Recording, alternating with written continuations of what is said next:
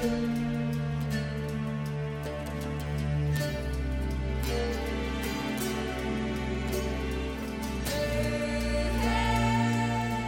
三国新说，品三国故事，悟三国人生。欢迎进入三国新说的语音世界。大家好，我是拉老师。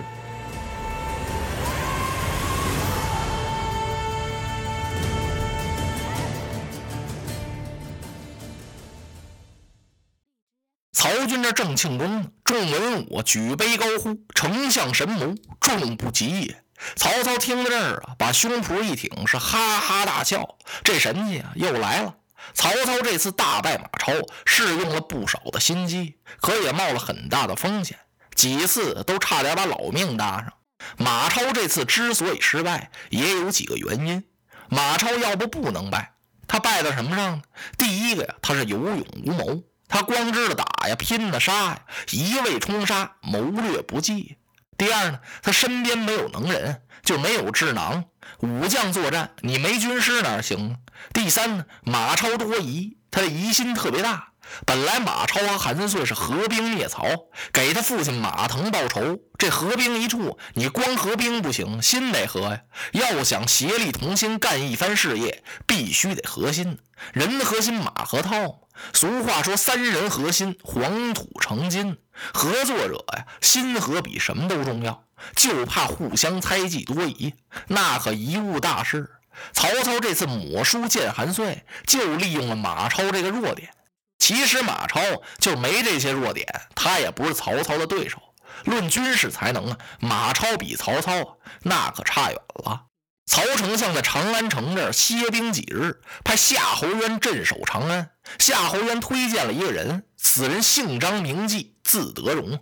他建议曹丞相让张继协助他守长安。曹操是欣然同意，当即封张继为京兆尹，去镇守冯异。这京兆尹是个什么官儿？就是相当于一个郡守。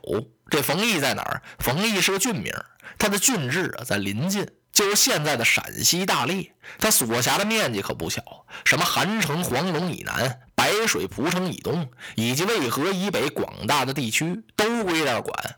当然由夏侯渊是总领这一带等处，那是曹操的心腹。把这安顿完了，曹丞相是班师回朝。那汉献帝听说曹丞相平灭了西凉，打败了马超，汉献帝是出城相迎，接出四十里地来，摆开了全副銮驾。献帝在曹操马前敬酒，然后是挽将扶凳而行，一手拉着马缰绳，一手给曹操扶着马凳，走那么几步以示尊敬。然后到朝中大宴文武，给这位曹丞相以及所有的文臣武将贺功。曹操从此是声名大振，称得起是名震中外。打这儿起，曹操每次上朝是战败不明，入朝不趋，见履上殿，犹如汉室开国元勋萧何丞相，那荣誉比当年的萧何还大呢。什么叫战败不明？古代大臣一上朝见皇帝施礼，旁边得有唱礼的，曹操给免了。入朝不趋呢，他见了皇上，再也不用快步上前施礼了。见履上殿，那个时候啊，不管你有多大功劳的老臣，当进殿堂见皇帝的时候，也不许穿鞋，不许带宝剑。哎，现在曹操就可以挎着宝剑，穿着鞋到处溜达。这么说得了，朝里边他都是站着的皇上。从此一切国事均在相府处理。曹操是深居简出，经常把他的亲信文武召到相府饮酒谈心，研究天下大事。曹操扬言要得荆襄灭刘备，取江东擒孙权，进兵汉中扶张鲁，进取西川杀刘璋，一统华夏，建立王霸之业。早有探报禀报了汉中的张鲁，可把张鲁吓坏了。张鲁听说曹操平定西凉，赶走了马超，又派夏侯渊镇守长安，他本来就很紧张。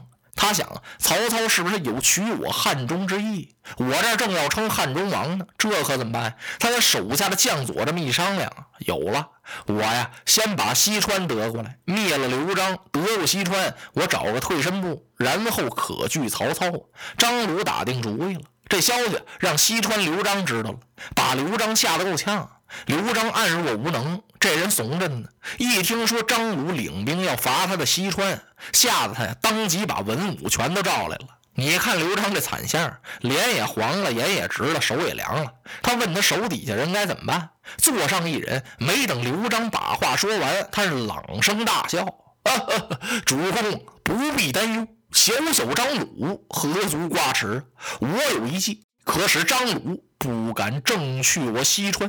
他连正眼往这儿看一眼都不行。”说话的这位是声若铜钟，好亮的嗓门这位这长相可有点怪，站起来个量不高，头似橛，那脑袋呀就跟那刨地那镢头一样，眉横一字，一字眉下一双大眼，扁眼珠子，塌鼻梁子，这鼻梁子塌的几乎快跟脸一边平了，那嘴比别人大一号。而且他还好撇着，两个耳朵微微有点往前扇风。大家一看，不是旁人，正是刘璋手下的别驾。此人姓张名松，字永年。这别驾是个什么官衔？就是当时刺史巡视的时候一个助手，和刺史同乘一辆车，所以叫别驾。刘璋听了张松这几句话，高兴的不得了。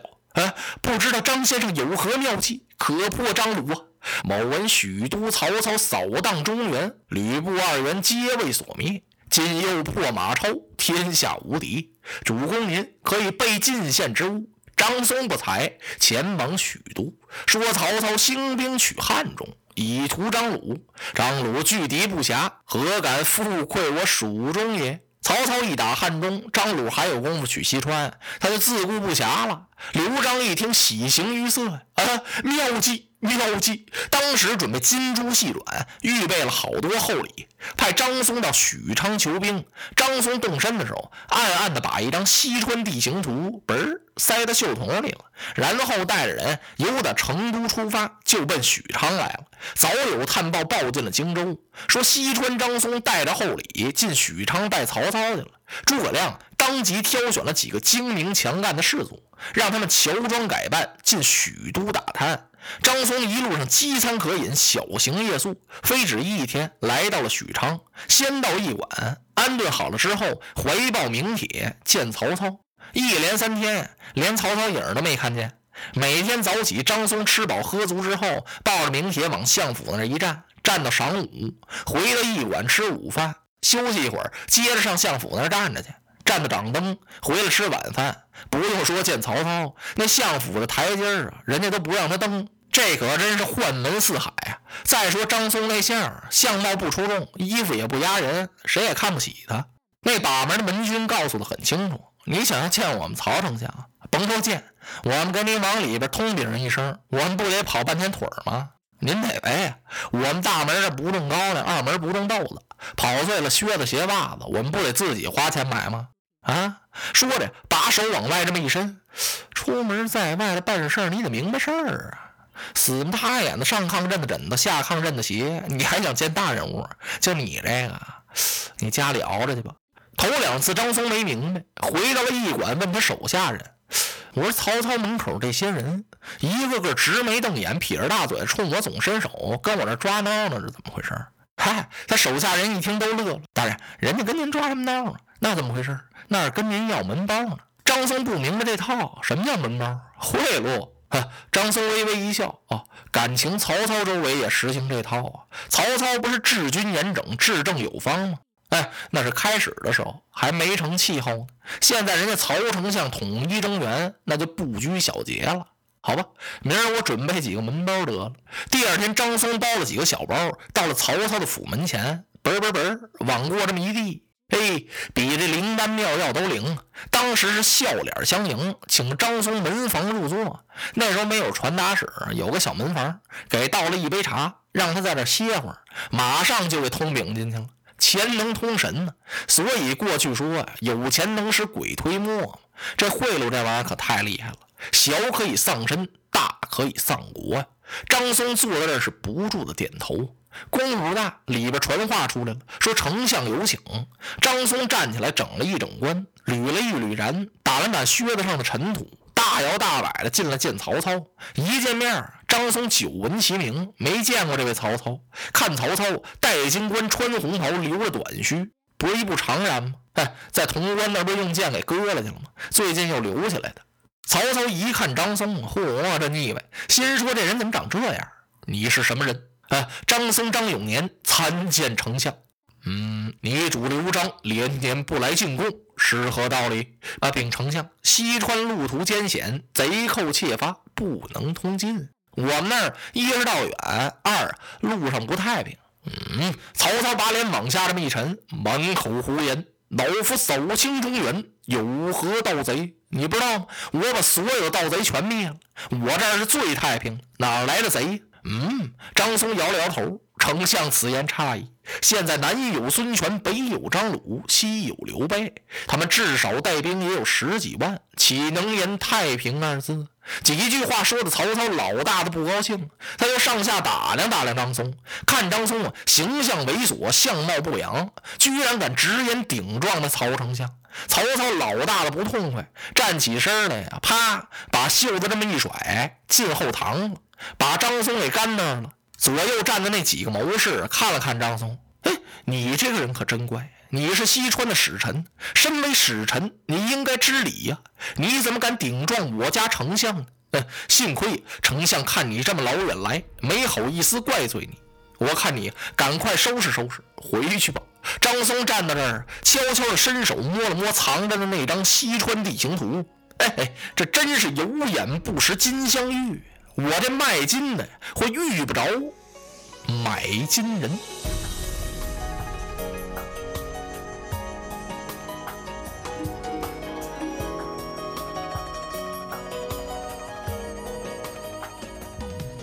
如果您喜欢我的声音，想听到更多更好的三国故事，请关注微信公众号“三国新说”。